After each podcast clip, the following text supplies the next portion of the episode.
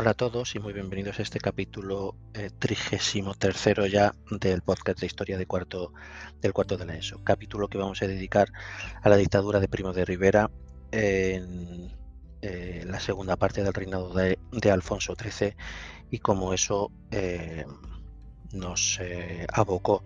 en España a la Segunda República ya lo he contado en el capítulo anterior, pero podemos hacer un pequeño resumen eh, eh, para contar un poco cuál era la situación en 1923, es cuando se impuso en España la dictadura de,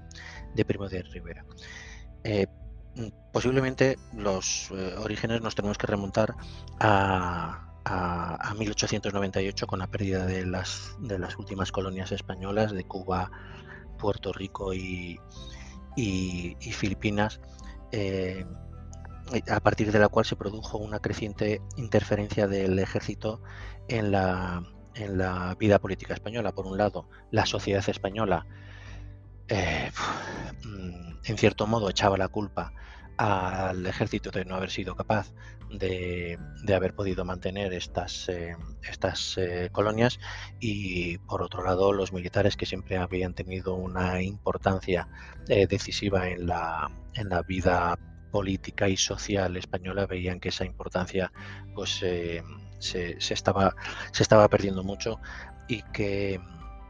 y por eso eh, optaban por interferir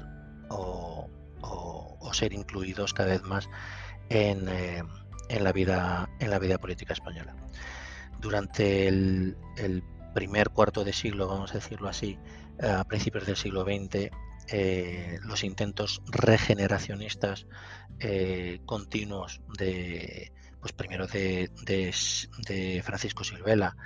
que fracasó. Luego le siguió la intentona para intentar hacer una reforma desde arriba del conservador Maura. Eh, que tuvo que dimitir tras los sucesos de la Semana Trágica de Barcelona en 1909. Luego lo intentó Canalejas, pero resulta eh, que era, era eh, liberal, pero tampoco logró resolver primero los problemas estructurales y además es que le asesinaron en, en 1912. En este clima, los partidos tradicionales de la restauración se iban debilitando cada vez más, mientras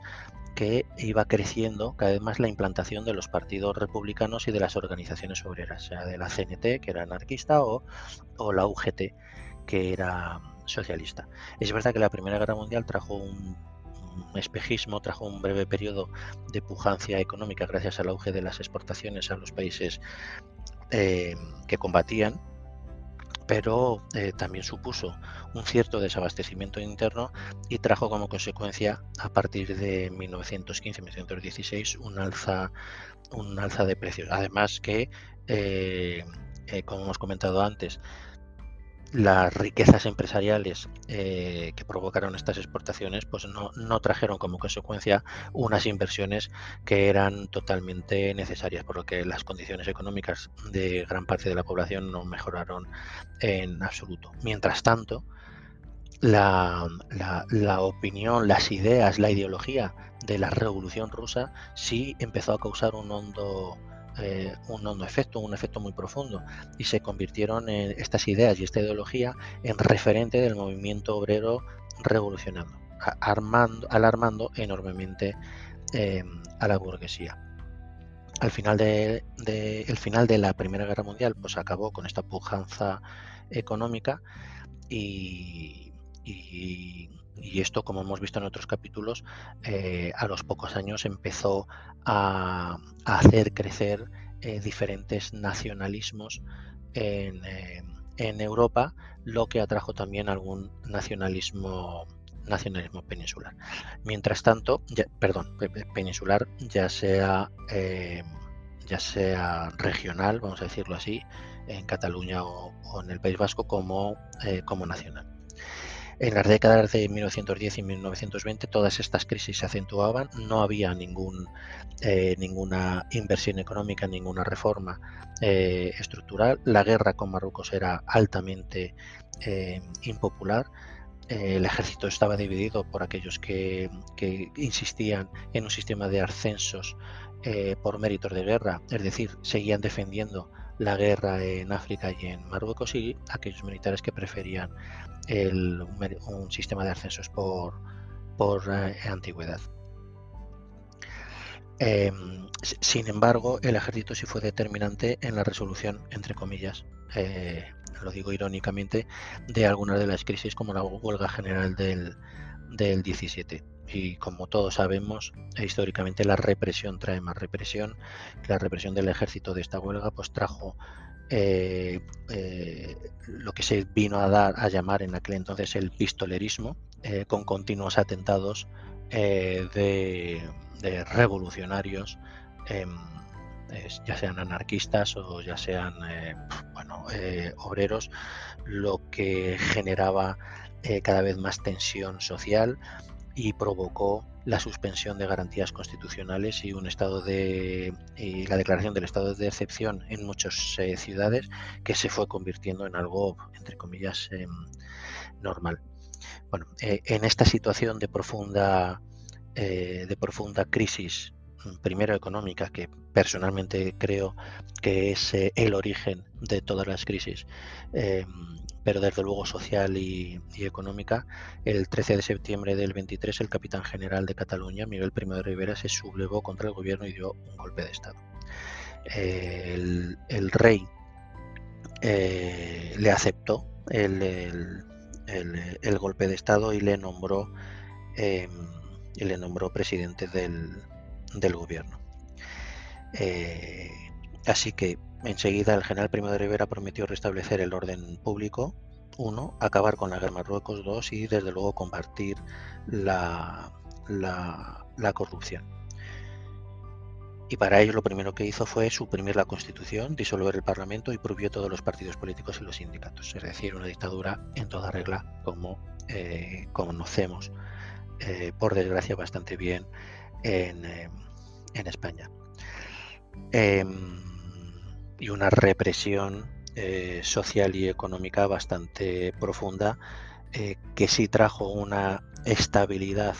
em, social, pero a costa, como digo, de una, de una represión muy grande. Durante la propia dictadura, se, sucedieron dos formas de, gobierno. En los dos primeros años eh, se convocó eh, un directorio, que era como un gobierno, directorio completamente militar, entre 1923 y 1925, donde el dictador era asesorado únicamente por, por militares. En este periodo hay que reconocer que el dictador eh, Primo de Rivera consiguió controlar el orden público y acabar con el problema de Marruecos en estos dos años. Una vez que, se, que socialmente eh, las cosas se calmaron, se calmaron bastante, eh, a partir de 1925, entre 1925 y 1930, se intentó institucionalizar el régimen eh, autoritario y corporativo uniendo poco a poco a obreros y empresarios con la intención de evitar la lucha de, de clases. el Parlamento fue sustituido por una Asamblea Nacional Consultiva, es decir, eh, no, legislaba, legislaba directamente el, gobierno y se creó un partido que era el único que estaba eh, legalizado, que era la, la Unión Patriótica, eh, inspirado en el partido fascista italiano de, de, Mussolini. Es verdad que a corto plazo sí se lograron cambios y y soluciones sobre todo en cuanto al clima social eh, con la dictadura de Primo de, Rivera, pero a medio plazo mm, esta dictadura no solucionó los problemas económicos, eh, sociales y políticos que seguían subyaciendo en la sociedad, en, la sociedad española. Eh, no hubo las suficientes inversiones para reformar la, la, economía y la industria del, del país. Es verdad que a raíz de la crisis del, 29 y ya antes, eh, la decisión de Primo de Rivera fue incrementar enormemente la inversión, la inversión pública, lo que hizo que el Estado se endeudara, se endeudara mm, todavía más de lo que ya estaba. Eh, así que cuando vino la crisis del, 29, este endeudamiento agravó todavía más los problemas económicos, los problemas económicos que tenía España. Así que con la ligera, ligerísima, vamos a decir, liberalización eh, a, partir de 1927, como hemos comentado, de la creación de la Asamblea Nacional Consultiva y de la eh, invitación al diálogo entre los movimientos obreros y los movimientos empresariales, eh, en 1928 se fue organizando una, oposición republicana a la, dictadura. Es verdad que era ilegal, pero subyacía en los estratos sociales eh, más revolucionarios, sean burgueses o sean obreros, en, España estas, estas ideas. Así que los partidos de izquierda, tanto sindicatos, eh, también muchos intelectuales, se fueron sumando de forma progresiva a este movimiento de oposición hacia, hacia la dictadura, con lo cual el dictador Primo de Rivera fue perdiendo em, apoyos Em, incluso los del ejército y finalmente el del rey, por lo que el Primo de Rivera tuvo que dimitir en enero de, 1930. Tras la dimisión de Primo de Rivera, la monarquía intentó eh, retornar a un régimen político, el que había de la, de la restauración, y, Alfonso XIII confió el poder a, otro militar, al general Berenguer, pero con, em, con una organización eh, más, eh, liberal que la de, la, dictadura. Eh, mientras tanto, la oposición republicana, en el pacto de San Sebastián en 1930, unificó todas, sus demandas y cada vez estaba más, mm, más unida. Y esto desembocó en en unas elecciones municipales de 1931, en abril de 1931, en la que ganaron los eh, partidos políticos eh, declarados eh, republicanos, lo que provocó que, el rey se, se autoexiliara y, y, se proclamara la segunda, la segunda república lo que quiere decir que desde 1923 hasta el 31, en estos ocho años, realmente es verdad que las cosas eh, se calmaron un poco socialmente en España, pero como os he comentado antes, la sociedad y la economía no sufrieron o no tuvieron ninguna, ninguna transformación. Tenemos que tener en cuenta que en estos años España seguía siendo predominantemente un país agrario,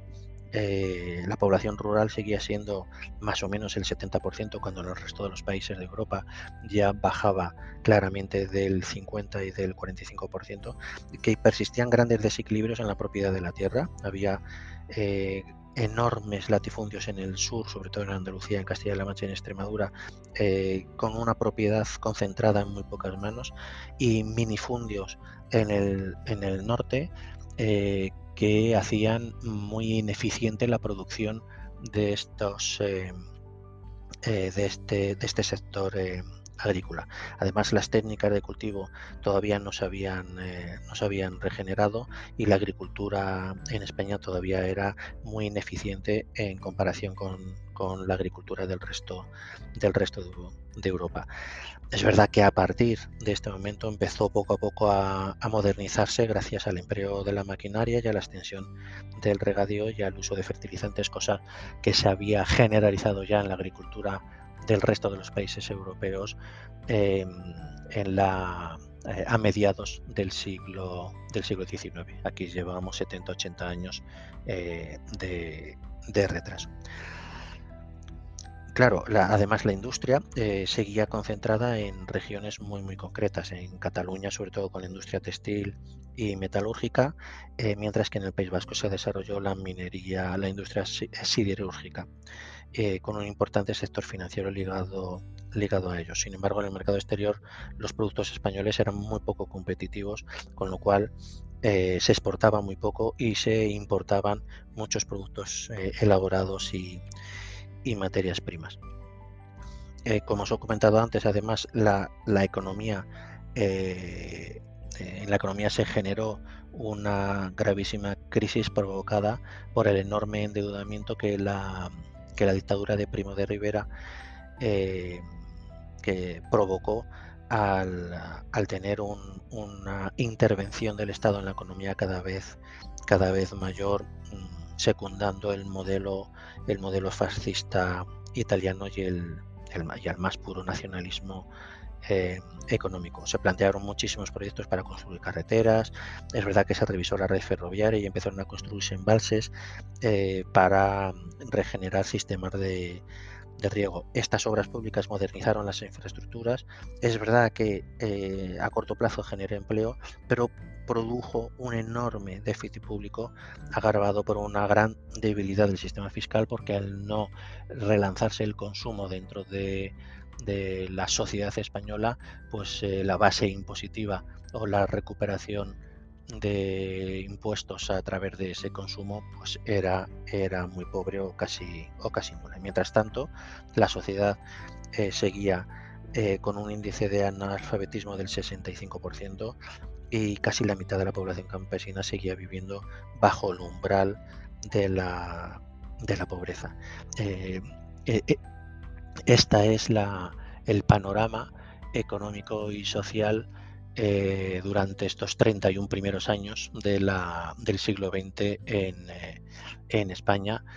eh, que desembocó en la Segunda República que vamos a ver en, la en el siguiente capítulo. os agradezco mucho que me escuchéis, intento condensarlo lo máximo posible y hablar solamente de los puntos más importantes para que estos capítulos sean fácilmente escuchables, vamos a decir, y que nos quedemos solamente con los puntos más, eh, eh, más importantes para tener una idea de cómo unos hechos históricos, de una manera casi inevitable e ineludible, llevan a otros, a otros hechos históricos. Así que os espero en el siguiente capítulo para hablar de la siguiente república, eh, de la Segunda República Española. Gracias a todos y os recuerdo que me podéis em, seguir en Twitter con el usuario eh, arroba historiaeso4 donde me podéis hacer todas las preguntas que queráis y yo iré colgando noticias que están relacionadas con todo esto que estamos, eh, que estamos viendo. Em, gracias a todos y hasta el siguiente capítulo.